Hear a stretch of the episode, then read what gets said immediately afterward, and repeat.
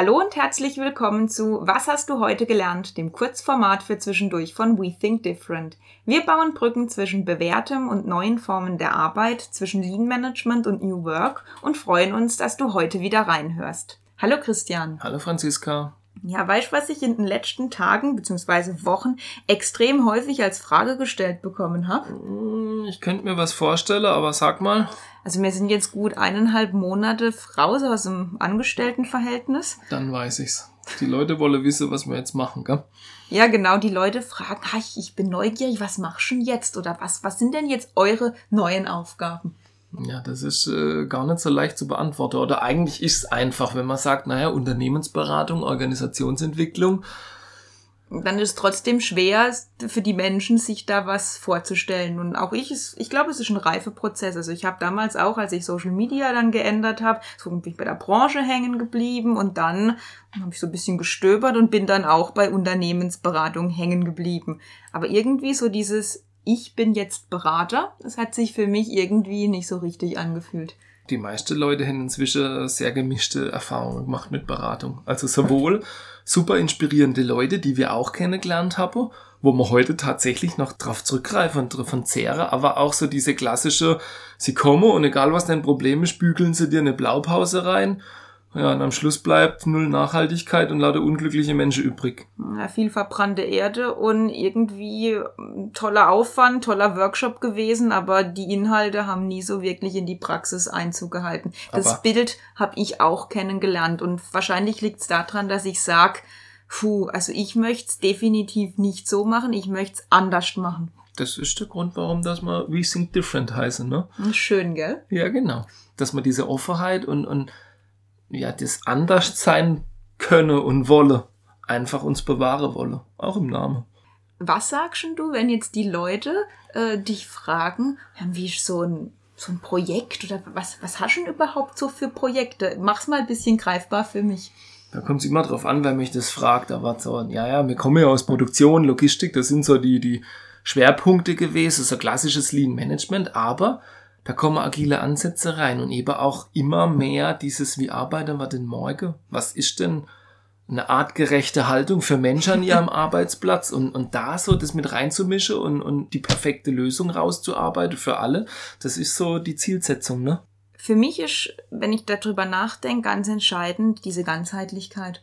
Also das ist am Beispiel, du fühlst dich nicht gut, okay, du hast Kopfschmerzen. Okay, es wäre dann aus meiner Sicht fatal, jetzt nur den Kopf anzugucken und den Rest vom Körper irgendwie nicht zu betrachten, auszublenden. für mich ist das so ein bisschen dieses überspitzt gesagt, dieses Fachberatertum versus dieses ganzheitliche. Und ähm, ich denke, wir möchten uns bewusst auch abgrenzen ich sage jetzt mal, zu diesem mhm. Fachberatertum, was definitiv auch wichtig ist und was auch seine Berechtigung hat, aber dieses Menschen zusammenbringen, das ganze Unternehmen anzugucken, die ganzen Prozessketten von Kunde bis Kunde zu betrachten, da liegt der Schlüssel drin und ich glaube auch dieses, dass Menschen wieder zusammenkommen, raus aus ihren Silos, Mauern runter, gemeinsam eine Lösung fürs Unternehmen rauszubringen, das brauchst für die Zukunft. Ja, und eben auch keinen Filter drin zu haben. Jetzt als Beispiel, wenn ich nur Lean Management mache, da gibt's diesen Spruch, diesen, wenn das einzigste Werkzeug, das du kennst, der Hammer ist, siehst du überall nur Nägel, die du reinklopfen mhm. kannst. Und genau diesen Filter wollen wir nicht. Wir wollen die Offenheit haben, weil der Blumenstrauß der Herausforderungen in Unternehmen ist unglaublich bunt. Und da muss doch die Antwort und die Lösung, die muss doch mindestens genauso bunt sein, um darauf die richtige Vorgehensweise finden zu können. Und das ist so unser Ansatz. Die richtige ähm, Lösung für eine Herausforderung, die können auch nur die Menschen selbst in den Unternehmen finden. Und unser Ansatz ist, kleine, ich sage jetzt mal Samenkörnchen zu, zu streuen, Impulse reinzubekommen, einfach nochmal eine andere Sicht zu ermöglichen, in der Hoffnung, dass das wächst, damit die Menschen beginnen, in ihrem System das, das weiterzuentwickeln. Nicht nur Aufträge abwickeln, sondern sich auch damit befassen, wie arbeiten wir denn zusammen? Wie ist denn unser System und wie dynamisch und flexibel sind wir? das symbolisiert auch so ein bisschen unser Logo. Ne? Du hast die klassische Hierarchie, das ist so dieses Stabliniendiagramm. Aber daraus raus du eben auch Menschen, Gruppe, die für Innovation, kreative Denkprozesse, neue Produkte, Experimente und so weiter stehen. Und ich glaube, das wird es in Zukunft brauchen. Absolut. Ich denke gerade dieses Zeitalter von, es ist alles planbar, die Prozesse sind relativ standardisiert, sie sind repetitierbar, es ist vorbei.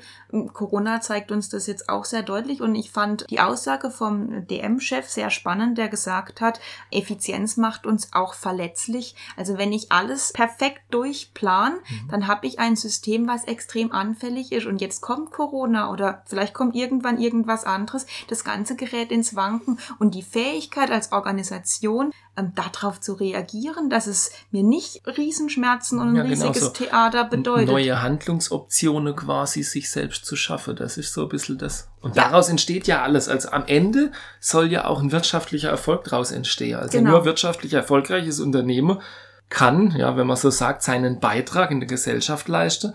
Es schafft neue Arbeitsplätze, investiert, bringt damit wieder andere Firmen in Schwung, äh, bringt neue Produkte auf den Markt, entwickelt neue Technologie. Also das Ganze muss ja wirtschaftlich erfolgreich sein, damit es immer weitergehen kann. Also das ist auch ein Ziel, aber eben nicht auf Kosten der Menschen oder auf Kosten der Umwelt. Also das ist was, das spüren wir auch ganz deutlich. Also ich würde auch nie ein Projekt annehmen, wo ich weiß, dass ich mich einfach von vornherein nicht gut mitfühle wo ich weiß, dass es entgegen meiner Werte ist. Wenn ich ähm, einen Auftrag bekomme, wo ich nicht hinterstehe, es geht gegen meine Vorstellungen und ich kann dann auch Menschen nicht begeistern. Es geht nicht. Ich bin dann wie in einem Korsett und ich möchte einfach nicht mehr sowas tun, sondern ich möchte ich selbst sein und nur so kann ich wirksam sein. Wie geht's dir? Geht mir genauso. Du kannst einfach nicht authentisch auftreten. Aber das ist das, was wir immer zurückgespiegelt bekommen von den Leuten wie mit welchem Feuer wir reingehen und mit welcher Begeisterung wir die Leute mitreißen und eben für diese Projekte begeistern. Aber ich glaube, das ist auch dieses Sinn zu stiften für diese Veränderung. Also ich sage immer zu den Leuten, macht euch bitte Sorge, wenn sich nichts mehr verändert in eurem Unternehmen. Es ist gut, wenn, wenn ein Wandel stattfindet, wenn ihr an euch arbeitet, euch immer wieder neu erfindet. Und das ist ja genau das, was wir erreichen wollen. Und es ist einfach toll, wenn es funktioniert. Und da haben wir eigentlich die größte Freude dabei. Ja, wenn dir unser Ansatz von Beratung gefällt und du Lust hast, dich mit uns auszutauschen, dann erfährst du mehr unter www.we-think-different.de und wir hoffen, es hat dir gefallen und hör doch einfach wieder rein. Bis bald!